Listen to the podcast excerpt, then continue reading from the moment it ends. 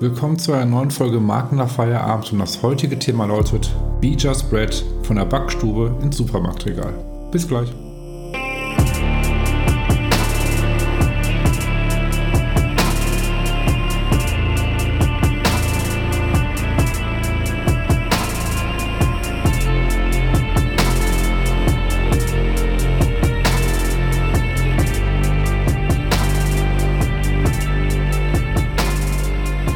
Schön, wieder mit dabei zu einer neuen Folge Marken nach Feierabend. Und wie gerade schon von dem Intro erwähnt, geht es heute um das Thema Be Just Bread von der Backstube ins Supermarktregal. Mega spannender Titel, aber auch mega spannende Geschichte. Warum? Ähm, nicht vor allzu langer Zeit war ich im Supermarkt und habe dann meine normalen Einkäufe getätigt und bin zum allerersten Mal auf das Brot von Be Just Bread gestoßen und habe dann daraufhin zwei, drei verschiedene äh, Sorten mitgenommen, habe die probiert und war total begeistert, wie gut dieses Brot schmeckt. Und äh, was ich dann automatisch immer im Anschluss mache, ist dann halt ähm, zu schauen, okay, wer steckt dahinter? Was ist das für eine Marke? Also welche Mission haben die, welche Werte haben die? Ähm, das ist die Geschichte dahinter. Und ähm, habe mir die Webseite angeschaut und war total begeistert von der Geschichte halt, wie diese Marke entstanden ist und dass ich gesagt habe, ey, da müssen wir drüber sprechen. So, und äh, ja, dann habe ich Kontakt aufgenommen zu Marius Rupipa. Äh, er ist Brandmanager bei Beecher Spread und habe ihn gefragt, ey, sag mal, hast du nicht Lust, eine Podcast-Folge aufzunehmen, dass wir darüber sprechen? Und ähm, ja, so ist die heutige Folge entstanden. Und wir haben uns dann sehr ausführlich darüber unterhalten, ähm, was ist Beecher Spread, also welche, was steckt dahinter, welche Geschichte, wie ist die Marke entstanden. Und ähm, ich würde sagen, hört einfach mal selbst rein. Ich fand das mega interessant und äh, wünsche euch viel Spaß. Ja, hi Mario, schön, dass du dabei bist. Ich freue mich äh, riesig, dass du heute zu Gast mit dabei bist. Und ähm, ich würde sagen, stell dich einmal kurz vor, wer bist du und was machst du? Hi Marcel. Jo, danke erstmal für die Einladung, habe mich gefreut. Hm. Ähm, genau, ich bin Marius Rupipa, ich bin 27 Jahre alt. Ich arbeite momentan als Brand Manager bei Be Just Bread. Das ist ein Brot-Startup hier aus dem Ruhrgebiet mit dem Standort in Gelsenkirchen. Genau, und ich leite hier ein Team äh, mit bis zu vier Personen und genau, betreue hier die Marke Be Just ja. Bread. Du bist Brandmanager. So, ähm, was ist ein Brandmanager? Was sind deine Aufgaben? Ja, äh, Brandmanager hatten wir uns ja vorab auch mal drüber unterhalten. Großer Titel. Ähm, ja. Ich glaube, das variiert immer von Unternehmen zu Unternehmen. Ähm, ein Stück weit hier ist die Hauptaufgabe, erstmal eine Marke aufzubauen. Das ist das, was ich auch ähm, vorher immer gemacht, mal gemacht habe, auch, aber eher im Kleinen. Ähm, ich habe in der Kommunikation angefangen, ganz banal mit Social Media damals, mit, mit 18, 19, das hat sich so ergeben. Ja. Ähm, da bei einem Praktikum bei Schalke reinschnuppern dürfen und da haben die gerade angefangen, die Facebook-Seite aufzubauen. Und da war das alles noch ein Thema äh, in den Kinderschuhen. Da wusste man noch gar nicht um den, um den Wert äh, und auch um den Markenwert, den man hinterher durch äh, Social-Media-Kanäle äh, aufbauen kann. Mhm. Und das war eigentlich immer ein Thema, was mich äh, was mich beschäftigt hat und in den letzten Jahren ja auch immer wichtiger geworden ist, gerade im ganzen Marketingbereich, sage ich mal, Marke, Marke, Marke, das hört man immer wieder. Mhm. Ähm, Leute haben mittlerweile verstanden, vor allen Dingen Produzenten, ähm, dass wenn man es schafft, wirklich eine Marke aufzubauen mit einer Community dahinter, die, die einen wichtigen Brand-Purpose hat, der die Leute abholt, dann mhm. ist das etwas Nachhaltiges. Das kannst du dir äh, am Ende des Tages mit Geld nicht kaufen. Ja. Und genau, das war so ein Stück weit immer das, was mich interessiert hat. Das äh, habe mich äh, in der Freiberuflichkeit vorher immer äh, total beschäftigt, weil ich äh, viel vom Storytelling dann herkam und habe Inhalte für, für Facebook, für Instagram, für Website-Beiträge aufbereitet. Mhm. Und genau, habe in der Werbeagentur ähm, gearbeitet. Das, da ging es auch viel um Branding. Hatten wir mit äh, Messekunden weltweit zu tun. Das war mhm. auch interessant, vor allem der visuelle Kommunikationsaspekt, da kommen wir auch später nochmal drauf. Mhm. Ähm, der war da auch für mich prägend, wie viel, wie viel man da noch rausreißen kann, weil ich eher vom Text und Technischen her kam okay. und da nochmal ganz andere Einblicke durch die Designer bekommen durfte. Hm. Genau, und dann, was kam danach? Äh, politische Kommunikation, was, was ich auch ultra spannend finde äh, im Bereich Personal Branding. Ähm, interessant. Was man, was man, da alles rausreißen kann. Ja, Amerikanisierung des Wahlkampfes, ne, so alles so Stichworte aus den, den letzten Jahrzehnten. Ähm, Obama ja Paradebeispiel für, für gute Personenkommunikation. Ja. Und genau, das war während des Wahlkampfes 2017, da haben die Liberalen, die FDP, äh, ja eine völlig neue Form der politischen Kommunikation mit der Heimatagentur hochgezogen und da durfte ich ähm, hier für den äh, Bundestagsabgeordneten äh, Marco Buschmann vor Ort auch den Wahlkampf mitleiten. Es war total spannend, da die Eindrücke zu bekommen, also auch wie hochprofessionell äh, Heimat das gemacht hat, den, den ja. Wahlkampf um Lindner aufgebaut. Und es war schon, ähm, schon heftig, wie wir das als, als Dienstleistung dann hier auch mit aufgreifen konnten, die Kommunikation. Mhm. Und was das für ein Ergebnis hinterher war ähm, und wie viel das gemacht hat, denen ein Gesicht zu geben. Und in dem für 2017, ähm, ich bin selber kein Parteimitglied, aber für 2017 habe ich ehrlich das, so ein Gefühl gehabt, oh, okay, das sind die. Die haben, die haben genau die Kommunikation darauf abgestimmt, was die gerade waren. Die wollten neu treiben, die haben diese Partei neu aufgestellt. Ist natürlich bei einer etwas kleineren Partei auch etwas einfacher, als wenn man mhm. jetzt die großen hat, von der Struktur her. Aber die haben es äh, geschafft, wahnsinnig glaubwürdig zu kommunizieren. Und ich glaube, dass das auch ein großer Teil des Erfolgs war hinterher, dass die Leute das geglaubt haben. Diese Glaubwürdigkeit war ein ganz großer Faktor. Hm. Ja.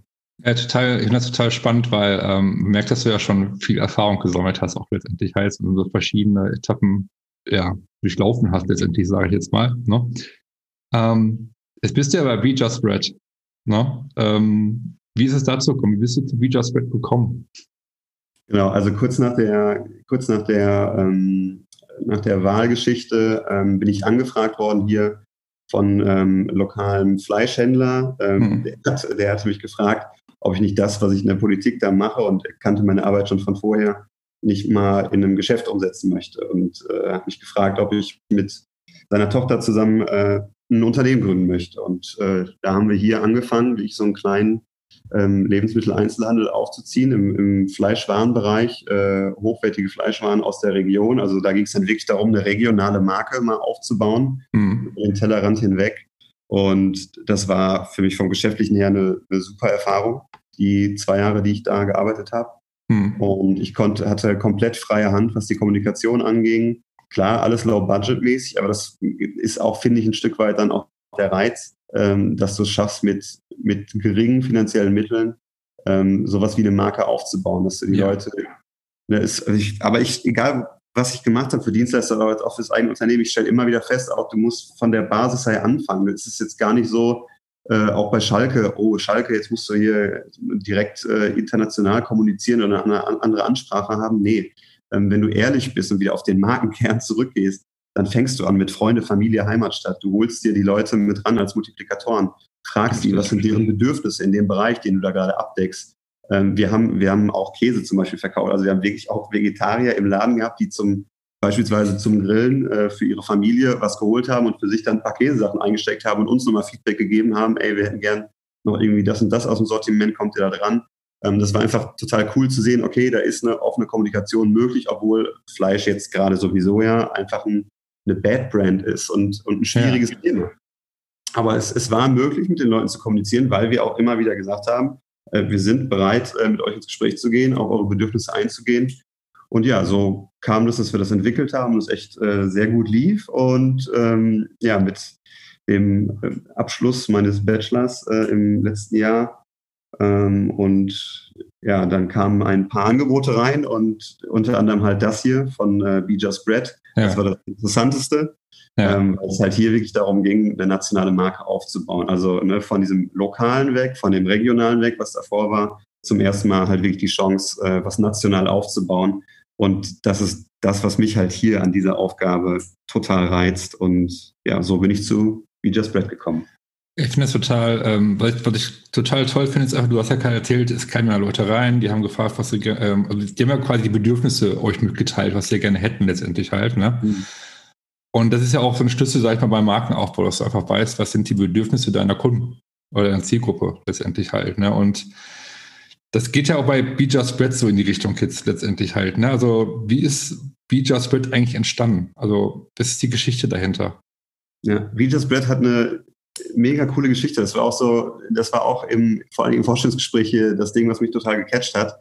Ja. Ähm, wir haben die, die Gründer erzählt, der Thomas Gill, der ist auch Bäcker, mhm. und ähm, wir haben die Geschichte erzählt, wie die überhaupt drauf kamen. So, und das war 2016, ähm, hatten die eine Anfrage bekommen äh, über einen Vertriebspartner, und zwar aus New York. Da sagte ein Bäcker, äh, in, in, Amerika gibt es ja kein klassisches Handwerk, In ja. dem Sinne äh, hat ein Bäcker gesagt, pass auf, ich äh, suche hier überall international die besten Brote raus. Und äh, hat seinen Vertriebspartner gefragt und gesagt, ich brauche, ich will ein Schwarzbrot machen. Ich will das beste Spannend. Schwarzbrot machen. Wo muss ich hin? Ja, hat er gesagt, Gelsenkirchen, unter anderem. Und äh, das ist natürlich eine, eine, super Story, weil dann kam er wirklich hier hin, der Daniel Liener von der Bäckerei Bread Alone. Die ist äh, ziemlich bekannt und geht ziemlich durch die Decke in den USA, gerade in New York. Ähm, da haben die den Hauptsitz.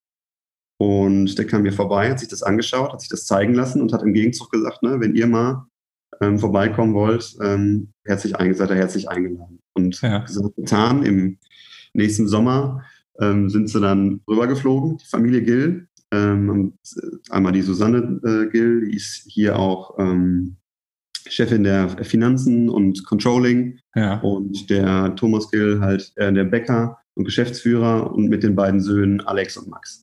Ja. Und da sind die zu viert drüber. Und äh, das, da haben sie sich halt die Bäckerei anschauen dürfen auch von ihm. Und da kam denen so ein Stück weit die Idee ähm, dieses wiedererkennenden Wertes. Ähm, ja. dass, dass etwas, was da so gefeiert wurde als äh, Spezialität, deutsches Brot, dass man, dass man ein Stück weit hier vergessen hat oder dass es in Vergessenheit gerät, wenn man an jeder Ecke eine kleine Bäckerei hat. Aber ja. das trotzdem jeder erwartet und auch völlig zu Recht und auch erwarten kann, weil wir es ja gewohnt sind, eine sehr hohe Qualität zu bekommen an Brot.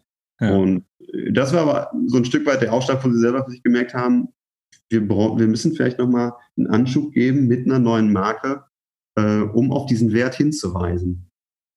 Und genau, die Namensfindung ging dann äh, relativ äh, einfach. Ja. Äh, der, der, Geschäftsführer, der Thomas Gill, saß abends in der Bar und hat sich ein Bier bestellt und da stand einfach nur ähm, Bier drauf. Also das war die Marke. Und sitzt da und denkt, ja, es ist so simpel, wie es ist. Ne? Ja. Es ist nur Brot. Ne? Just Bread.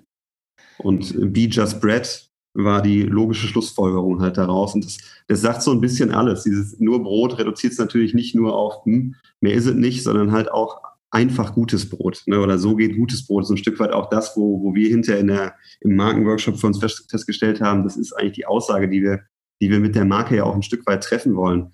Ähm, Brot ist einfach immer da. Und dieser Anspruch, dass es gut sein soll und etwas sein soll, was, was für alle auch da ist, aus, aus jeder Schicht, für jeden erschwinglich, das ist so ein Stück weit das, was wir, was wir damit vermitteln wollen. Und ja, so ist, so ist die Marke entstanden. Und das, das hat mich total gecatcht. Ich habe gesagt, das ist eine Story, die, die müssen wir erzählen. Ja, ähm, ja. Das, weil darauf sind die Leute heiß, weil es authentisch ist und äh, einfach einen Wert vermittelt. Und ja, das ist halt auch das, was wir die letzten Monate echt immer wieder gefeedback bekommen haben. Und wir sind einfach gerade total am Anfang in der Kommunikation. Das, das fand ich damals spannend und das reizt mich bis heute immer noch, diese, dieses, diese Idee voranzutreiben und äh, genau, ja. Leute damit anzustecken. Ich finde ähm, find die, find die Story total genial. Also das ist so, ähm, ne, wie man so aus dem Film auch kennt, letztendlich, du gehst in Amerika ne, und dann kommst du auf die Idee ja. und ne, ähm, weil ich finde dass es andersrum ist. Also normalerweise ist ja eher so, okay, Trend, wir, wir fliegen mal nach New York und gucken, was geht da ab. Und ich finde es sehr ja. cool, dass es diesmal einfach andersrum war. Die New York kommt nach Gelsenkirchen. Das ist äh, ist ja auch per se schon gutes Stadtmarketing. Ja, auf jeden Fall. Ich finde finde die, find die Story total, äh, finde ich echt genial. Ähm, jetzt haben wir ja gerade auch so, ähm, so, so, so den Zweck, den Purpose, so die Mission. Ne? Ähm, welchen Zweck, also was ist euer Antrieb, den ihr jetzt wirklich tagtäglich habt, wo ihr sagt, okay, das ist unser Kern, äh, der Kern der Marke und das ist so unser alltäglicher Antrieb. Wie, wie würdest du das in einfachen Worten beschreiben? Da haben wir auch lange überlegt und das haben wir wirklich, glaube ich, mittlerweile ziemlich guten Einsatz reingepackt und zwar ein gutes Brot für alle. So ein bisschen ja. inspiriert von, von täglich Brot, ne, was man ja schon als Standardsatz äh, so kennt, aber auch wirklich in, vor allen Dingen in Deutschland. Und da ist ja im Moment der Hauptwuchs in der Kommunikation, ähm, wo es immer, wo es, wo du immer wieder Berührungspunkt mit dem Produkt hast und hm. das ein Markenversprechen ist, ähm, finde ich, was, was halt nicht übertrieben ist, was absolut ansprechend für wieder für jede Zielgruppe ist. Egal, wer das Brot halt auf dem Tisch hat, du weißt, du kannst dich bei uns darauf verlassen, du kriegst gutes Brot ohne Konservierungsstoffe, frei von jeglichem Chemiebaukasten, der vielleicht sonst in anderen Produkten auch leider bei anderen Brot- und Backwaren zum Beispiel mit drin ist. Einfach ein, eine Verlässlichkeit auf ein richtig gutes Produkt. Nicht mehr und nicht weniger. Okay, äh, finde ich total Ja, finde ich, find ich interessant, weil äh, ich sag mal, das, das, das Fundament von der Marke ist ja Vertrauen. Das ist, schaffst du ja damit, was du gerade auch letztendlich erklärt hast, mhm. letztendlich halt. Ne? Und ähm, welche Positionierung nimmt ihr genau im Markt ein? Also, wo sagst du es ganz klar, das ist eure Positionierung, die, diese Nische oder diese, diese Position wollt ihr quasi besetzen? Genau, also was unser Anspruch ist, einmal das, was ich dir, was ich gerade schon gesagt hatte, ähm, einmal, dass wir ganz klar sagen, dass wir nichts zu tun haben mit äh, irgendwelchen Zusatzstoffen, mhm. Konservierungsstoffen. Da sind wir raus und wir wollen natürlich auch ein Stück weit Farbe ins Brotregal bringen. Mhm. Äh, dass, wir, dass, wir, die Leute darauf aufmerksam machen, dass wir dieses, äh, ich sag mal ja, etwas ver verstaubte Regal ähm, so ein bisschen auffrischen dadurch. Mhm. Und auch durch die Kommunikation, wie die Leute ansprechen, sagen, ne, wir, wir haben eine, eine Range von, von sechs Produkten, von sechs Brotsorten und sprechen mit jeder Sorte auch ein Stück weit eine andere Zielgruppe an. Ne, also Leute, die ein Eiweißbrot beispielsweise essen, sind nicht, äh, sind jetzt alle nicht gleich Fans von unserem Superbrot, weil es klassisches Vollkornbrot ist. Mhm. Ähm, ne, also das, da sind so Überschneidungen mit dabei. Ähm, genauso sprechen wir aber auch einfach, glaube ich, so ziemlich alle Brotesser ein Stück weit an, die es überhaupt im Regal gibt, ohne dass wir da jetzt 40 Sorten stehen haben, sondern wirklich äh, so fokussiert mhm. auf die, die besten sechs Sorten, die wir, die wir im Moment haben. Wir schließen natürlich nicht aus, dass da nochmal was mit dazukommt, aber im Moment wissen wir für uns, okay, wir bilden hiermit eine gute Bandbreite ab äh, von so ziemlich allen Brotspezialitäten, die, von denen wir wissen, dass da ein Bedürfnis da ist. Das sehen wir auch ne, wieder am, am Markt einfach. Und genau, das wollen wir ausspielen und so positionieren wir uns, glaube ich, äh, klein, aber fein, relativ selbstbewusst im Brotregal. Okay, um das mal kurz zusammenzufassen. Also, ihr wollt Brot für alle machen, das ist der Purpose. Ne? So, ähm, wollt gutes Brot natürlich auch machen, also ohne Inhaltsstoffe, ne? also gesundes Brot letztendlich, sage ich jetzt mal. Und es ist natürlich fokussiert einfach halt, dass halt, okay, ihr habt jetzt die und die Sorten und man ist nicht überfordert als Käufer, sage ich mal, wenn man vom Brotregal steht. Ne? Genau. Ähm, das ist mir ja auch aufgefallen. so, also ähm, bevor wir uns kennengelernt haben, ich habe diese Story mal erzählt gehabt, ich weiß nicht, vor ein, vor einem Jahr oder zwei, ich weiß gar nicht, wie lange das jetzt her ist, ähm, da war ich ähm, auch im Supermarkt, bei Edeka war ich da und stand genau vor dem Brotregal und hatte genau das Problem, weil du hast halt viele, viele Sorten und ja, viele sind nicht sehr, sehr ähnlich, sage ich jetzt mal, dass du gar nicht weißt, okay, welches ist denn gut, welches nicht. Man achtet ja auch ein bisschen drauf, man will ja auch ein gesundes Brot essen, zum Beispiel Vollkornbrot oder, ne, zum Beispiel. Mhm. Ähm, ich habe genau diese Situation gehabt, dass man halt nicht wusste, welches Brot man nehmen soll. Und da ist mir zum allerersten Mal Beecher Spread aufgefallen. äh, das im Regal stand und wir haben, glaube ich, direkt drei verschiedene Sorten ich, mitgenommen und hab, wir probieren die einfach mal, weil es hat die Verpackung auch letztendlich angesprochen. Es stichte einfach heraus und hat sich einfach klar differenziert von den anderen Brotherstellern, von anderen Marken. Mhm. So, und, aber da gehen wir gleich mal genauer drauf ein. Ähm, zum, zum, zum Thema Design. Ähm, so, ich habe ja gerade gesagt, Supermarkt, genau, Edeka beispielsweise. Ähm, wie verlief jetzt der Weg in den Supermarkt? Also das ist ja auch kein einfacher Schritt, das ist ja schon ein großer Schritt zu sagen, okay, wir verkaufen das im Supermarkt. Ne? Ja, also Lebensmitteleinzelhandel ist, äh, genau, jeder, jeder Produzent und auch jeder Händler, jede Händlerseite kann das ja auch bestätigen, ist relativ hart. Das ist ja auch immer, wenn man auch diese Start-up-Geschichten beispielsweise von Höhle der Löwen und so guckt, immer so ein Ziel dann auch der, der Produkte. Ne? Wir müssen irgendwie mit der vollen Breite da rein in Lebensmitteleinzelhandel. Das geht ja nicht von heute auf morgen. Ähm, die Marke gibt es ja mittlerweile seit, äh, seit über drei Jahren. Be Just Bread. Ähm, angefangen, als ich, als ich hier gestartet bin, waren wir national nur im Kaufland gelistet bei 600 Märkten. Das mhm. ging damals über eine Anzeige in einem Fachmagazin. Äh, da kam die Aufmerksamkeit oder wurde die Aufmerksamkeit erzeugt ähm, über einen klassischen Printkanal. Ähm, für mich als, als Onliner auch immer wieder eine Lehre, dass, das, dass auch das noch durchaus ein Kommunikationstool ist ähm, oder der Medienmix es auch, glaube ich, am Ende des Tages macht. Mhm. Und genau, aber man kam da nicht so richtig weiter, ähm, weil die Leute, sag ich mal, das Produkt nicht auf dem Schirm haben. Ein Stück weit. Man muss ja auch den Leuten sagen, wir hören zu, wir wissen, ihr habt hier ein Bedürfnis oder ein, etwas, was noch nicht abgedeckt wird, ein Stück mhm. weit. Und das, das war auch so meine Hauptaufgabe in den letzten Monaten. Und als wir seit Januar jetzt angefangen haben, auf den klassischen ähm, Kanälen äh, zu kommunizieren und den Leuten zu sagen, ey, wir sind da, ne, es gibt, es gibt gutes Brot, ist jetzt verfügbar in deinem Lebensmitteleinzelhandel, ist auch das ein Stück weit immer mehr gewachsen, mhm. ähm, sodass wir bei den Einkäufern auf der einen Seite im Handel und auf der anderen Seite natürlich auch bei den ähm, bei den Kunden oder potenziellen Kunden, die dann im Handel auch nachgefragt haben und gesagt haben, ey, wieso habt ihr denn kein Be Just Bread? Dass mhm. da, dass wir da einfach ein Bedürfnis von beiden Seiten erzeugt haben, ähm, was hinterher dazu geführt hat, Mitte des Jahres, dass wir Anrufe bekommen haben von äh, namhaften Supermarktketten, jetzt zum Beispiel Famila im, im Norden, im Nordost, das sind äh, um die 100 Märkte, die ja. uns äh, aufgeschaltet haben und da ist es unglaublich, äh, wie viel Brot da an äh, über die über die Theke geht, hm. sag ich mal. Und genau, dann sind wir einen Monat später ähm, in der Rewe West, das ist eine Regionalgesellschaft, äh, mit aufgeschaltet worden. Hm. Und äh, ja, der Abverkauf gibt uns recht, äh, es funktioniert. Also ja. Wir kriegen das Feedback online, wir kriegen das Feedback offline, allein durch die, durch die Märkte wieder. Wir schalten Werbeanzeigen mit dazu. Wir sind ähm, hier ein relativ kleines Team im, im Marketingbereich. Wie gesagt, vier, vier Leute hatte ich ja gerade schon angesprochen. Mhm. Ähm, es, es macht äh, mega Spaß, weil wir, weil wir mit den, den Sachen, die wir machen, den Aktivitäten, die wir, die wir online machen, die wir auch, auch zu Covid-Zeiten offline machen können mit kleinen Plakataktionen oder äh, Giveaways, oder wenn wir zum Beispiel auch mal eine, eine, Reklamation oder sowas haben oder ein Feedback, dann schicken wir auch immer eine Brotbox mit dazu raus. Ne? Lassen die mhm. Leute probieren, bedanken uns dafür, weil es auch einfach genauso ist. Wir können uns als gesamtheitliche Marke in der Kommunikation am Produkt nur verbessern, wenn wir im Gespräch bleiben, wenn wir den Austausch anbieten. Anders mhm. funktioniert es nicht im Kleinen wie im Großen. Und genau, das ist so der Weg in den Supermarkt gewesen, wo ich halt immer wieder für mich merke, okay, wir sind relativ schnell dafür. Also jetzt innerhalb von einem Dreivierteljahr ähm, ja, drei Listungen äh, zu generieren, das, das ist Hammer für eine Marke der Größenordnung. Mhm. Ähm,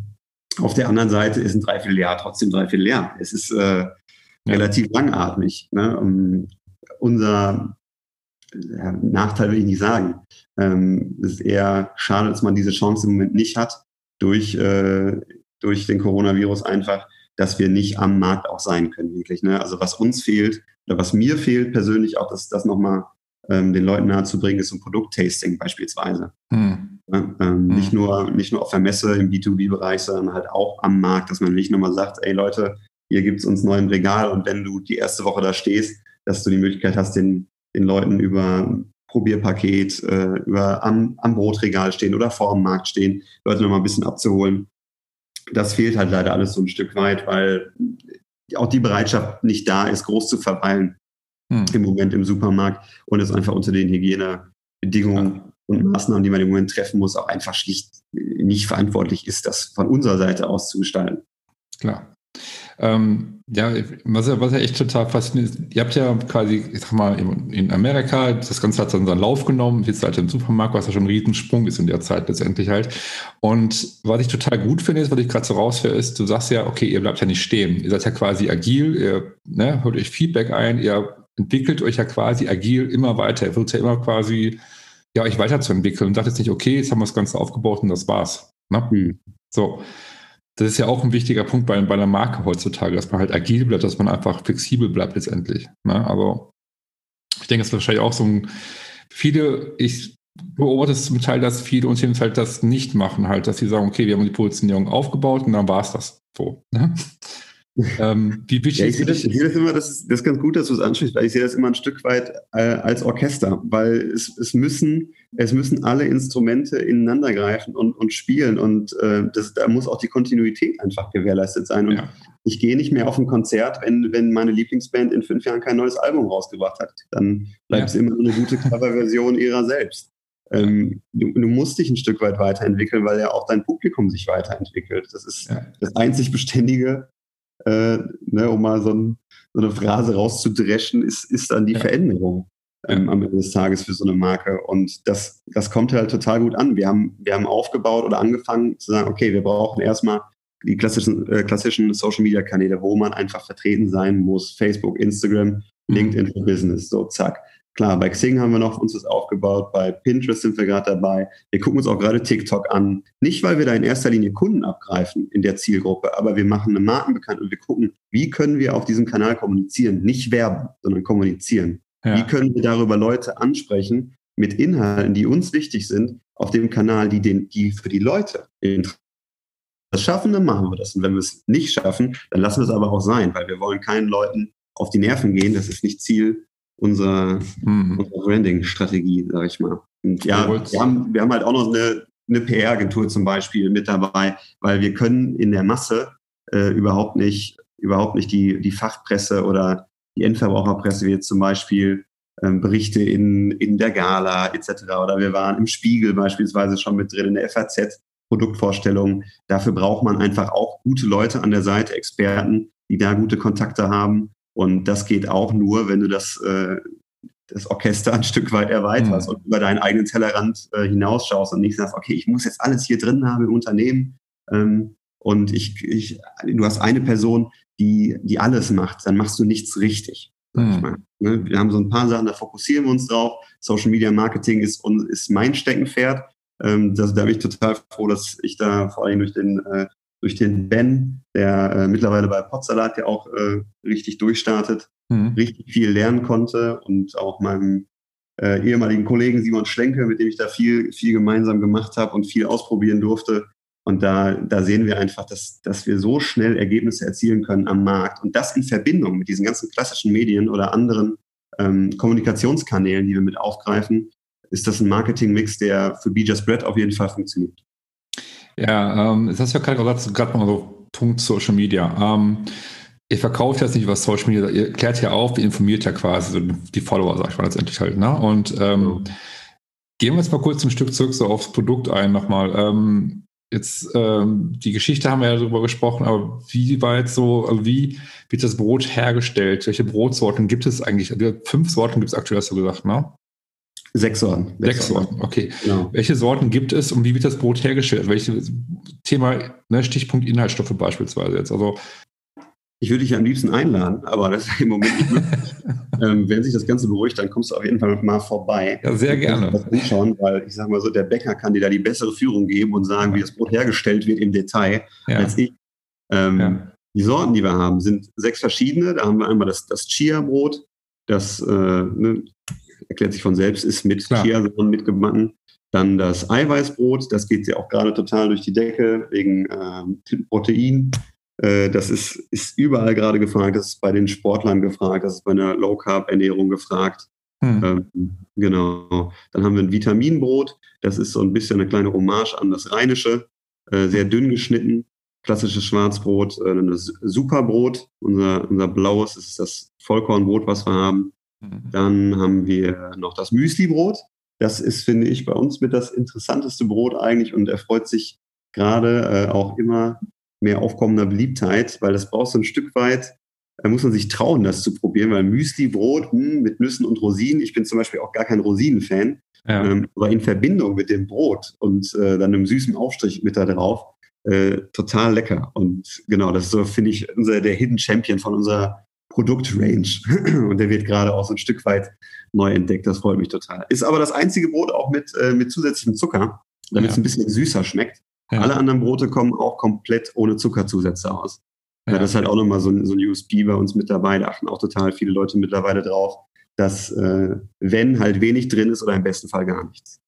Genau. Ja. Das neueste Produkt, was wir haben, ist das äh, Dinkel, das Dinkelbrot. Das haben wir jetzt seit einem Jahr circa drin.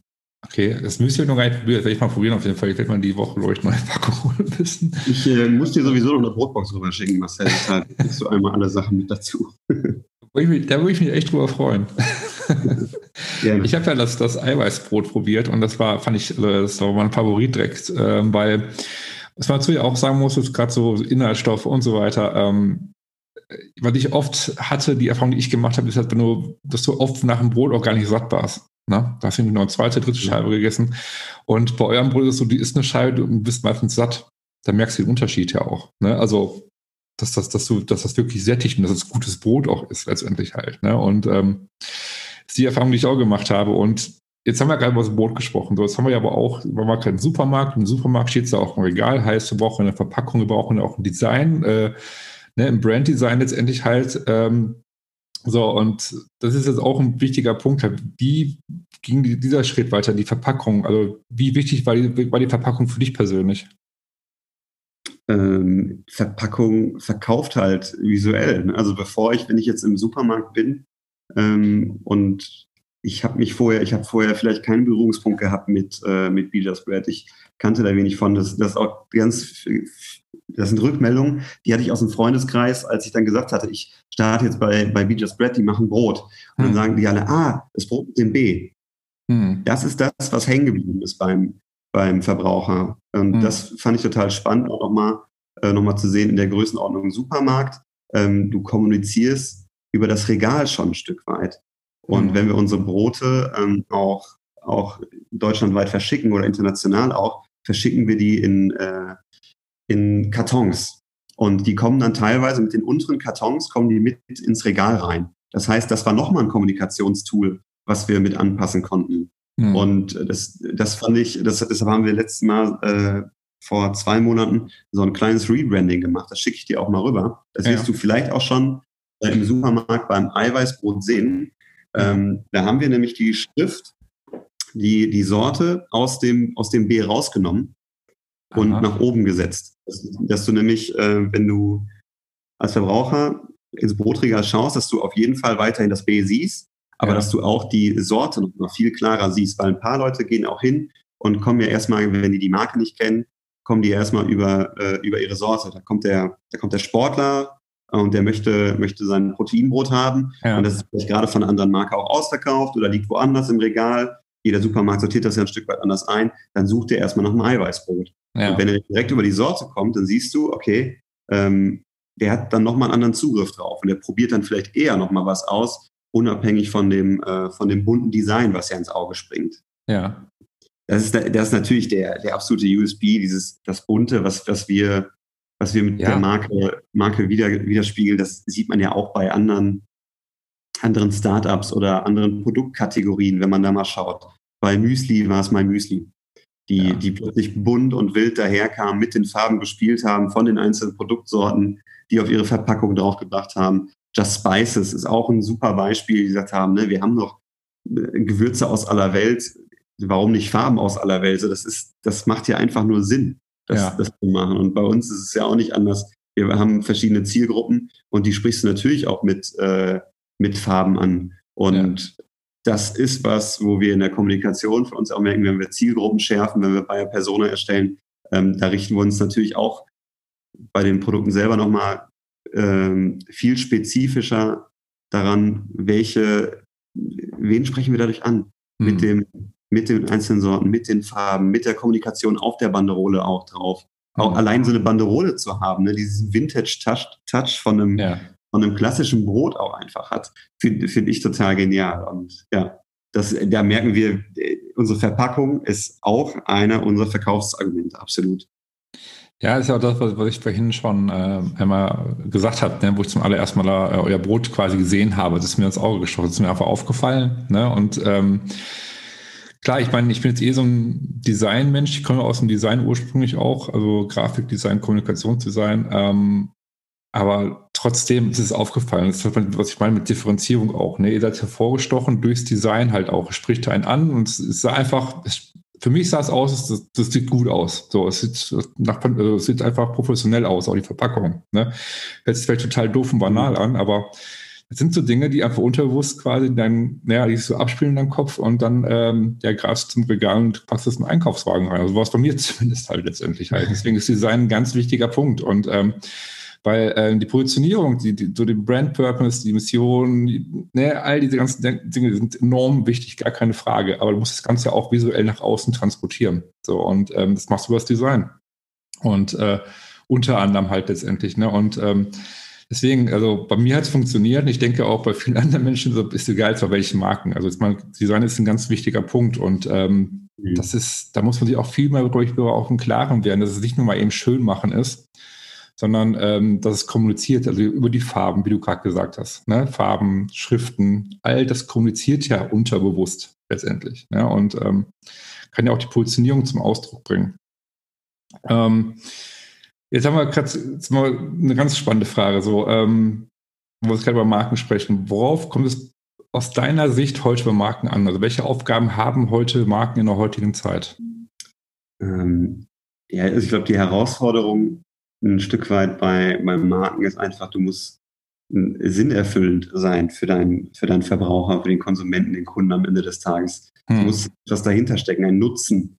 Ähm, hm. Egal, ob das jetzt wie bei einem Lebensmittel am Ende des Tages ist, dass ich da was Leckeres, äh, im besten Fall nachhaltig Gesundes auf dem Teller habe, ähm, sondern vielleicht auch, ne, wir haben auch gerade kurz darüber gesprochen, bei den ganz großen Playern äh, wie Apple, dass ich da, dass ich da ein, ja, Purpose. Dass ich da anspreche, ja, einen Purpose anspreche, wo ich sage, okay, damit identifiziere ich das, identifiziere ich mich, das ist ein, ein, Teil, das macht schon fast einen Teil von meiner Persönlichkeit aus. Das ist natürlich mhm. Königsdisziplin in dem Fall. Aber ich glaube auch, egal ob du als Marke klein oder klein, mittel oder groß, wie auch immer du das einordnen willst, startest, dieses, dieser Vertrauenspunkt ist einfach mit am größten. Das sieht man ja immer wieder. Ja, bin ähm, ich voll bei dir. Was, was, müssen, was müssen die Leute bei Adidas, die wirklich so einen so geilen Job gemacht haben, die ganzen letzten Jahre über, äh, im Strahl gekotzt haben, äh, als, als die Geschichte mit den Mieten rauskam, weil das ja. so markenschädigend war. Also das, das, das muss ja unfassbar ärgerlich gewesen sein einfach für die, ja. weil das sowas von gar nicht reingepasst hat in ja. diese Markenkommunikation von Adidas. Und ich, ich glaube, dass, dass das echt eine Menge Zeit und, und äh, alles drumherum gekostet hat, das ein Stück weit wieder zu fixen. Das haben sie ja auch hinterher gut hinbekommen. Äh, am Ende des Tages war auch Adidas sicherlich nicht die einzige Marke. Das war dann natürlich nur die Marke, die am Pranger stand. Ja, ähm, das ja. ist natürlich auch gefährlich, wenn du so eine, je größer dein Verantwortungsbewusstsein ein Stück weit wird, desto weniger kannst du dich dem auch entziehen. Ne? Also ja. wenn dann sowas äh, gravierendes Gesellschaftliches kommt, wie, ähm, wie Miet- äh, oder wie Rückgänge im Einzelhandel, und dann ist das natürlich ein ökonomischer Schluss, der wird nicht in der Marketingabteilung gefällt worden sein und auch nicht in der Corporate Social Responsibility Abteilung. Sicherlich nicht. Ähm, nur man hat da ja gesehen, anscheinend wurde nicht richtig darüber kommuniziert oder sich darüber klargemacht, was kann daraufhin passieren. Richtig. Ähm, und das ist, glaube ich, so ein Stück weit die Herausforderung, die eine Marke hat oder der An den Eigenanspruch, den man mitbringen muss mittlerweile am Markt, weil sonst fliegt es dir früher oder später um die Ohren, wo du ähm, immer wieder eine Kommunikation hat heute 10.000 Möglichkeiten mehr nachzuforschen. Stimmt das oder stimmt das nicht? Ähm, also es ist und das finde ich auch gut. Das sind einfach riesige Vorteile, die dann oft mal vergessen werden in, in Zeiten von Social Media und äh, der freien Information übers Internet. Du kannst dir über so viele, so viele Dinge Informationen holen, dass es bei einer guten Eigenrecherche ziemlich schwer ist, ähm, den Verbraucher noch von heute noch zu täuschen. Das, das ist ein hohes Gut. Und wenn man das als Marke äh, genauso verantwortungsbewusst sieht, wie, ähm, wie man als Verbraucher vielleicht selber darauf achtet, dann können Marken, glaube ich, eine ganze Menge bewegen und das sieht man ja auch immer wieder. Also mit, äh, mit guten Beispielen vorangehen. Das die letzte Markenkampagne, die wir jetzt ja gerade sehen, Fritz Cola, wieder mit ne, zwei Flaschen, mit dem, mit dem, großen, äh, mit dem großen Claim zur US-Wahl. Äh. Finde ich super, was, was da für eine Haltung einfach eingenommen wird. Ja, die Haltung, genau, dass man auch, die, dass man auch dahinter steht und nicht zurückrudert letztendlich. Ne? Ähm, ja. Ist auch ein wichtiger Punkt. Ja, vor allem, was, ich finde das so gerade so ein Thema, äh, beispielsweise Adidas ist ja auch so ein Punkt, wo ich sage, okay, ähm, ich weiß, ob du die, die letzte Folge gehört hattest, da mit, äh, mit den beiden ähm, Konsumentenexpertinnen, der Angelika. Ähm, ja. Hast du die gehört, die beiden? Okay. Ähm, da haben wir auch darüber gesprochen halt, ne? Und da ist siehst du halt, wie wichtig dann doch irgendwie ähm, Konsumenten das finden halt. Ich meine, wird sich letztendlich zeigen halt, wie sich das nach Corona jetzt entwickelt. Also die Studie war irgendwie überraschend, wie sie ausgegangen ist halt. Aber ähm, ich bin da voll bei dir, weil du gerade gesagt hast, wenn du halt da irgendwie über Jahre hinweg die Marke aufbaust und, und das braucht ja wirklich Zeit, es ist sehr langwierig, die äh, in den Köpfen zu positionieren und dass du das, also es ist ein langer Prozess und wegen, sag mal, eine Kleinigkeit kannst du das Ganze zu Bruch bringen, so ein bisschen, ne? Letztendlich das Vertrauen, ja, sag ich mal, wieder verlierst in der Marke, ne? Und das ist halt echt, ähm, ja, schwierig. Also, bin ich Wobei auch, also ich glaube, man natürlich, man macht Sachen falsch. Ne? Es ist, glaube ich, viel wichtiger, dass man am Ende des Tages dann auch sich schnell positioniert und sagt, ey, sorry, da haben wir missgebaut. Und das, ob das eine Marke ist oder eine Person ist, äh, ich glaube, dass das einfach in der heutigen Zeit total wichtig ist zu sagen, ne, wir, da haben wir einen Fehler gemacht oder genau. da haben wir auch ausgelernt. Manche Sachen verändern sich ja auch einfach. Ne? Ich finde auch ein gutes Kommunikationsbeispiel oder ein Markenbeispiel auch ein Stück weit ist, ist auch der, der Drosten beispielsweise gerade, ne? der, hm. der auch sagt, äh, unsere Wissenschaft lebt davon, dass wir, dass wir heute eine Erkenntnis haben, die vielleicht morgen wieder falsch sein kann. Hm. Aber darum geht es ja auch ein Stück weit, dass wir lernen und das, das wieder kommunizieren. Und da merkt man ja auch im Verlauf der, der kompletten Pandemie im Moment, dass das ja ein Stück weit die Schwierigkeit auch von News-Nachrichten ist, dass die jeden Tag eine neue Schlagzeile theoretisch bringen müssten und dass das bei den Konsumenten gar nicht mehr hängen bleibt. Es ist eine so hohe Informationsdichte zu dem, zu dem ganzen, äh, ganzen Virus mit, mit welche Beschränkungen hängen damit dran. Total viele Leute im Umfeld wissen überhaupt nicht, was sind denn jetzt die aktuellen äh, Einschränkungen, Beschränkungen äh, in der Stadt, in dem ja. Bundesland, deutschlandweit, ja. was gilt, ähm, weil die Informationsdichte so breit geworden ist und es ist so schwierig für, für Spezialisten, dann wie beispielsweise so ein Drosten, das zu erklären an so eine breite Masse, ohne dass dann der eine oder andere sagt, boah, das finde ich aber doof, das finde ich aber, ja, das ja, das geht ja gar nicht.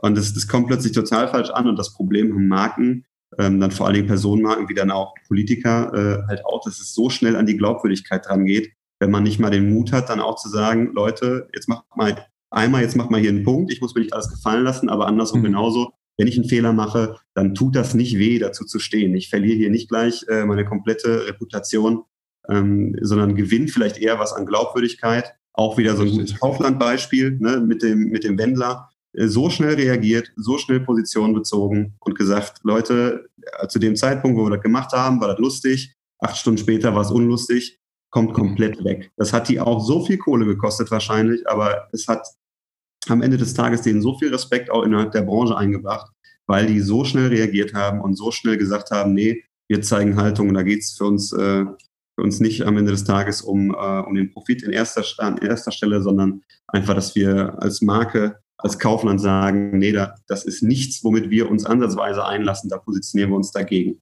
Das hm. ist nicht egal. Ja, vor allem, dass du so authentisch bist letztendlich halt. Ne? Das ist ja auch ein Punkt. Also, du kannst, du kannst auch Vertrauen gewinnen. Ne? Und wenn, man sagt ja immer, Menschen kaufen von Menschen, Marken sind ja auch Menschen. So, und ähm, wie gesagt, also ich äh, sehe das genauso wie du letztendlich halt. Und zwar ganz kurz mal auf Bija Spreads zurückzukommen. Und zwar, ähm, so zu, bevor zum Ende langsam auch kommen. Ähm, welche Ziele habt ihr für die Zukunft? Also, welche, was sind so die nächsten ja, Meilensteine, nenne ich es jetzt mal, die ihr erreichen wollt? Was habt ihr euch zu also welches Ziel habt ihr letztendlich? Ja, also wir wollen auf jeden Fall für uns weiter beständig wachsen. Das ist so, ähm, im ersten halben Jahr haben wir jetzt erstmal überall Hallo gesagt, quasi auf allen möglichen Kanälen, die es gab, Fachpresse, ähm, Endverbraucherpresse, online und haben uns erstmal aufgebaut und geschaut, okay, ähm, welche Bedürfnisse sind da, haben das ja für uns auch erstmal abgetastet ein Stück weit, weil es das in der Form vorher noch nicht gab. Hm. Und jetzt, wo wir relativ gut positioniert sind, schon, sage ich, ähm, ne, gucken wir, dass wir natürlich nachhaltig wachsen, dass wir in den Vollsortimentern deutschlandweit uns weiter festigen können, dass wir da weiter äh, in die Regionalgesellschaften reingehen, dass die Leute uns überall bekommen können, dass, äh, dass wir aber auch international nicht aus den Augen lassen. Ne? Also in, mhm. in den Niederlanden zum Beispiel sind wir seit einem Jahr jetzt beim Jumbo drin, ähm, national exklusiv verfügbar. Und da arbeiten wir jetzt auch mit einer, mit einer Influencerin zusammen, die, die uns, die aber auch schon vorher total lange Fan war. Das ist, das ist halt das Coole. Wir haben jetzt echt keine, keine Leute, wo wir in erster Linie sagen, hier, ne, ähm, kommen wir mal einen Festvertrag und gucken, wie das läuft, sondern wir haben Überzeugungstäter mit dabei, die vom Produkt mhm. überzeugt sind. Wieder, weil wenn das Brot nicht gut ist, dann nutzt sie auch das beste Marketing oder die tollste Brandstory drumherum nichts. Wenn das Produkt äh, nicht funktioniert, dann kannst du es auch gleich sein lassen. Ja. Und das ist einfach das, wo wir jetzt gelernt haben, okay, wir waren sehr schnell, wir haben ähm, sehr agil das letzte Dreivierteljahr vor allen Dingen äh, innerhalb dieser Krise äh, reagiert, unsere Kommunikation angepasst, den mhm. Umständen mhm. angepasst, dass wir halt echt ganz, ganz viel online verlagern müssen. Ähm, aber dass wir trotzdem auch gute Offline-Konzepte haben, ab dem Moment, wo es wieder weitergehen kann. Äh, genau, und dass wir jetzt einfach Stück für Stück weiter informieren, äh, am Kunden dranbleiben, bei den Händlern dranbleiben denen weiter unsere Geschichte erzählen, weil wir sehen, ja, sie kommt gut an. Es geht nur in eine Richtung und das wollen wir mhm. beibehalten und vor allen Dingen halt diesen, diesen internationalen Fokus halt auch, auch äh, weiter aufrichten. Ja. Ja, ich finde es total äh, spannend mit dem International, was du gerade gesagt hast. Also, vielleicht können wir in Zukunft nochmal eine Folge machen, irgendwie äh, mal gucken, wie sich das einfach dann bis dahin entwickelt hat letztendlich. Ne? Ja. Welche Ziele ihr euch gesetzt habt und so. Ich finde es ja, total spannend, so die, weil ich finde jetzt schon die ganze Geschichte und die ganze Entwicklung von euch mega genial und ähm, ja, mich würde das total interessieren, was so in den nächsten ein, zwei, drei Jahren passiert letztendlich auch. Ne? Und ähm, das müssen wir auf jeden Fall mal nachholen. Also, ja. ich habe jeden Fall Lust zu. Ähm, genau, ähm, jetzt bevor wir jetzt wirklich zum Ende kommen, äh, wo findet man dich und oder ob Bija Spread, klar, Bija Spread findet man auch jetzt im, im, Supermarkt. In welchem Supermarkt? Edeka war es jetzt, äh, Reh, was du gesagt, oder? Genau, in der Rhein-Ruhr-Region sind wir so ziemlich in fast jedem Supermarkt drin. Da sind wir äh, auch noch in den äh, Realmärkten, die jetzt ja auch bald abgelöst werden, im Kaufland. Ja. Ähm, bei der Edeka in der Rhein-Ruhr-Region sind wir auch vertreten, Rewe sowieso. Genau, und dann sind wir deutschlandweit bei Teegut drin.